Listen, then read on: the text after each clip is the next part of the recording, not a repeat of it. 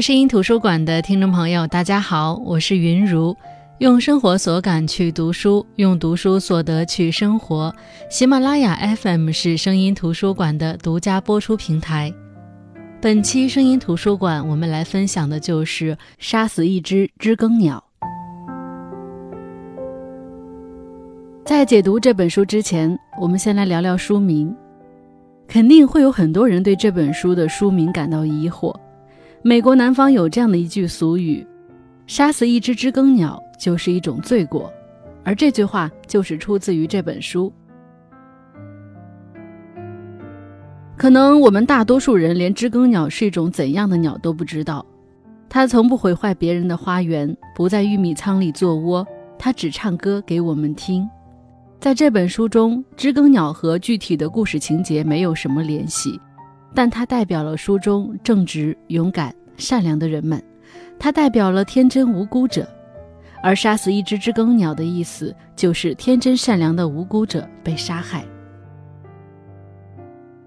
这本书是美国作家哈珀·李医生唯一的长篇小说，是公认的美国文学经典，被列为美国高中生必读书籍。这本书曾经获得1961年的美国普利策奖，是美国图书馆借阅率最高的书。由小说改编的电影获得了第二十五届奥斯卡三项大奖。那这究竟是一本什么样的书呢？为什么能够在美国社会有着这么大的影响呢？那接下来的时间，就让我们一起走进这本《杀死一只知更鸟》吧。这本书是以作者的童年生活环境和经历为创作的原型，以一个六岁女孩斯科特的童年视角展开，记录了小镇里发生的种种奇闻。那本期节目第一部分的内容呢，我们就来先了解一下这本书到底讲了一个什么样的故事。故事发生在二十世纪三十年代，当时的美国社会虽然废除了奴隶制，但是人们根深蒂固的观念并没有多大的改善。白人和黑人依旧泾渭分明，并且将黑人视为低等的种族，黑人的社会地位很低。但是由于没有了奴隶制的束缚，黑人的解放给白人带来了很大的恐慌和威胁，所以为了维护白人的特权地位，白人们想方设法地打击黑人，并对他们进行妖魔化的描述，将他们视为智力低下、性欲旺盛的无耻之人。那么，故事的主人公妹妹斯科特和哥哥杰姆，就是在这样的一个时代背景下成长在一个单亲家庭中。斯科特的妈妈在他两岁的时候去世了，他们的父亲阿蒂克斯是这个落后闭塞的梅克镇上的律师，他将两个小家伙拉扯大，十分疼爱两个孩子，让他们不仅没有痛失母爱的感觉，并且教他们责任、担当和勇敢。斯科特刚入学时被老师嫌弃他会识字，认为他的父亲阿迪克斯捣乱了他的教育计划。然而阿蒂克斯并没有刻意的去教斯科特识字，只是他在自己读书看报的时候抱着斯科特读给他听，就像是他们的游戏一般。当斯科特因为被老师误会，甚至下定决心不去上学的时候，父亲也没有表现得暴跳如雷，反而会以他能听懂的方式向他解释为什么要上学。在老师和阿蒂克斯的教育出现冲突的时候，阿蒂克斯也没有强烈反对，反而很俏皮地和斯科特做着秘密协议。在阿蒂克斯的教育关怀下，两个孩子成长得健康又快乐。小镇里。有形形色色的人，其中最特别的是怪人拉德利。传说这是个阴险狠毒的半人半鬼，传言他试图杀害自己的父母。午夜伏在别人窗户上偷窥，所有一切不好的事情都与他有关。拉德利这个名字令人们退避三舍，但是在斯科特的邻居穆尔小姐的口中，怪人拉德利是个懂礼貌的孩子。每次见到他都会彬彬有礼地打招呼，但是没有人知道这个可怜的孩子经历了什么。有一天，斯科特和他的哥哥杰姆在小镇上玩耍，他们不知不觉地走到了拉德利家。顽皮的孩子们想把拉德利引出来，验证传言的真假，但是他们等了半天也没有见到拉德利的身影。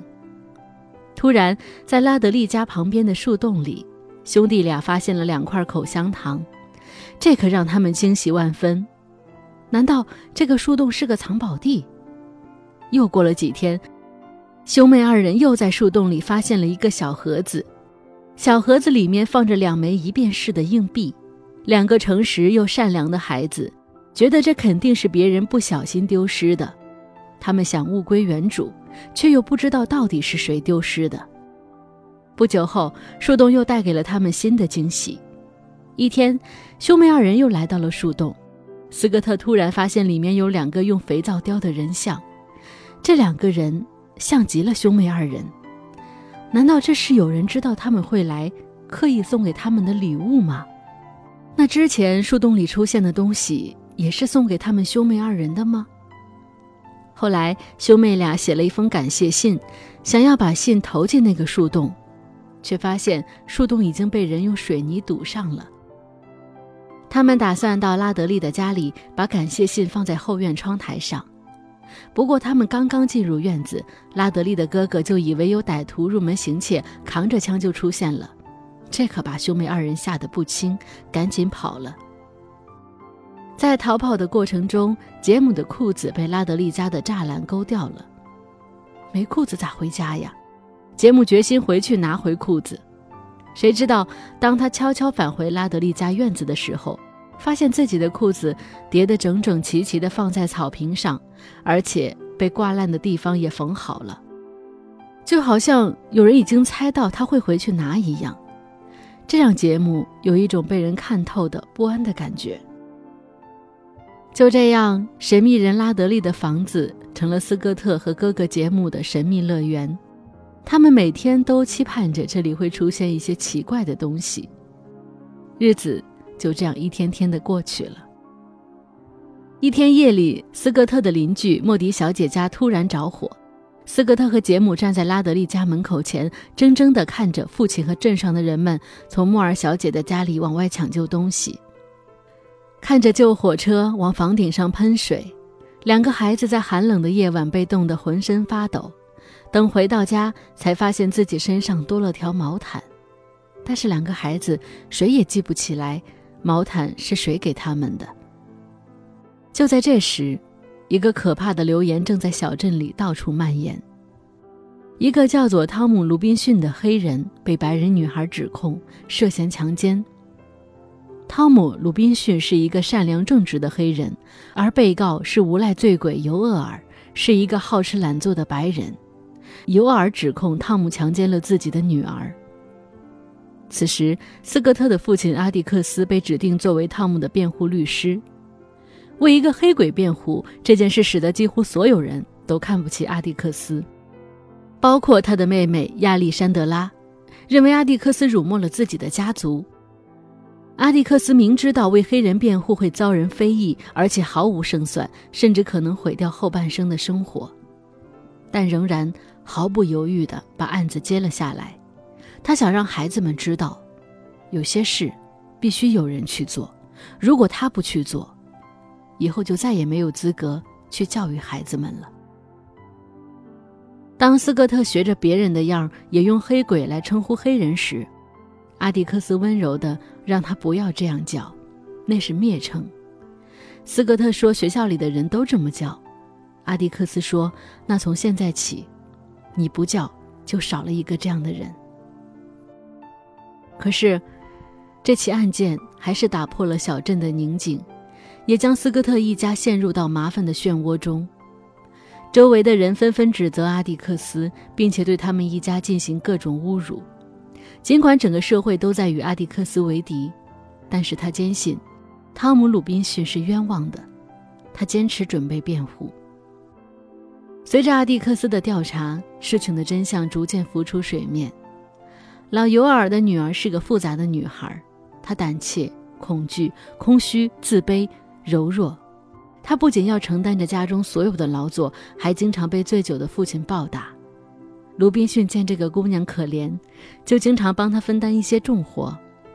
有一天，尤尔的女儿主动亲吻了汤姆，但是这一幕却被他的父亲发现了。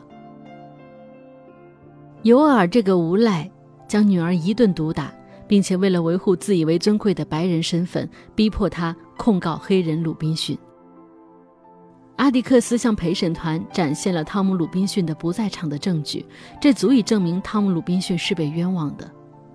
但是陪审团的人们仍然给出了有罪的决定，只因在这个镇子上，黑人与白人的案子从来没有判过黑人赢，他们认为自己要判的这一案也应当如此。于是，尽管律师穷尽力气为冤案申辩，真相也大白于世，黑人汤姆最后。还是被判决了死刑。得知审判结果的汤姆心灰意冷，因为害怕死刑，所以他决定越狱。但是在越狱的过程中，他还是被警察发现了，并且被枪杀。汤姆的生命就这样画上了句号。也许你会说，汤姆太傻了，他为什么不再次提起上诉呢？这样案件就会再审，会去到最高法院，那里的人偏见没那么严重，胜诉的机会很大。阿迪克斯的一句话，也许能解答了你的疑惑。他说：“或许，汤姆已经受够了白人给的机会，他想用自己的方法出去。”对于汤姆这样一个受教育程度不高的黑人来说，他未必能知道外面世界的开放。在阿蒂克斯一次又一次的鼓励开导中，他或许认为这只是安慰。庭审中，他完全相信阿蒂克斯，庭上也完全对他有利，但最后的结果，却将他击垮了。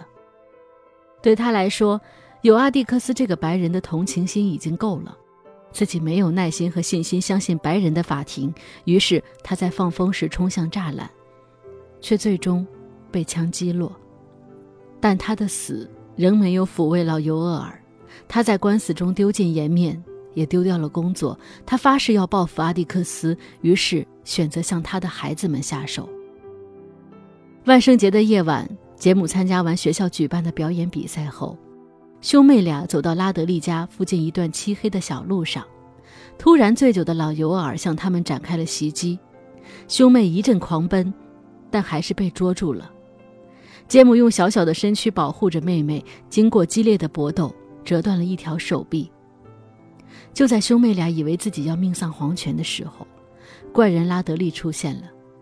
他与老尤尔扭打在一起，老尤尔作茧自缚，在打斗中死在了自己的刀下。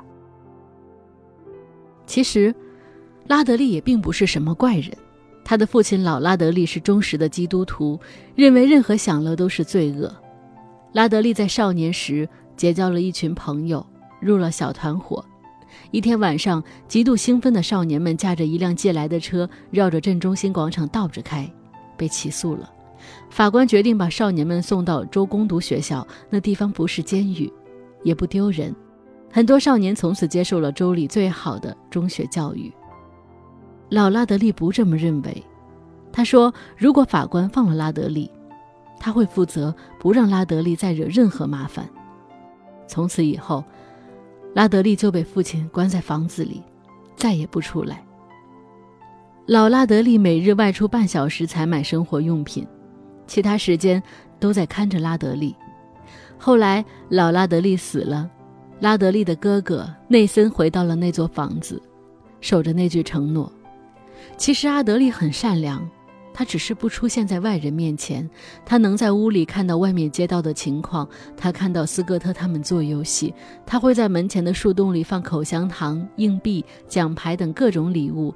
只是后来树洞被拉德利的哥哥内森发现了，内森用水泥填上了树洞。小镇失火时，冻僵的斯科特身上盖的毯子，在黑夜中，斯格特和杰姆生命有危险时出手相救的，都是拉德利。拉德利就像一只知更鸟，他被人们误解，却坚持用自己的生活方式，默默的关爱着身边的人。通过这一件事，斯科特和哥哥也成长起来。他们从父亲和怪人拉德利那里学会了，只有克服偏见和束缚，学会去理解、接纳和包容。站在一个平等的角度去思考每一个个体，才能体会到这个世界带给我们的善良、勇敢和丰富魅力。那到这里，杀死一只知更鸟的故事就讲完了。相信大部分人看完这本书都会爱上阿迪克斯，甚至在心中默默地具象了完美父亲的形象。他善于站在别人的角度上思考问题，从不因自己是父亲就在孩子们面前彰显威严。他会试着耐心倾听孩子的心声，引导孩子和他们进行思想交流。也许他们并没有过上足够富裕的生活，可是他们的内心充盈又丰富。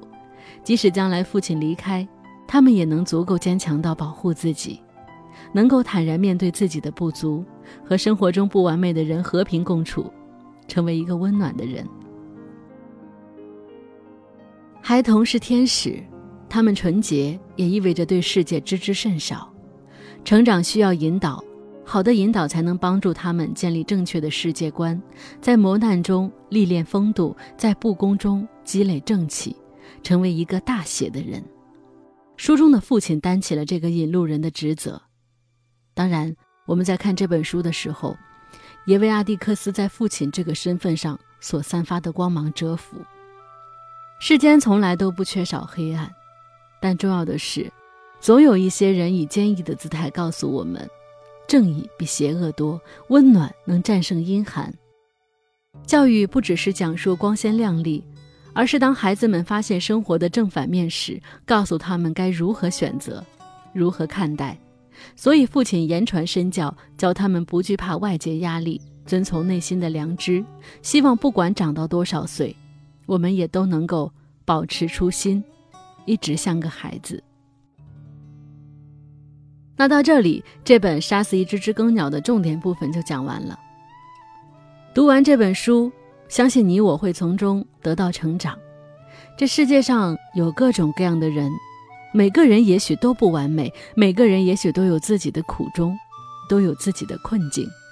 而在这本书当中，作者所倡导的，恰恰不是要我们改正这些不同，而是热切地呼吁我们学会尊重每一个人的弱点。只有这样，我们才能发掘人性中深埋的善良，知更鸟才会重新歌唱。好了，那今天的解读就到这里，感谢您的聆听，我是云如。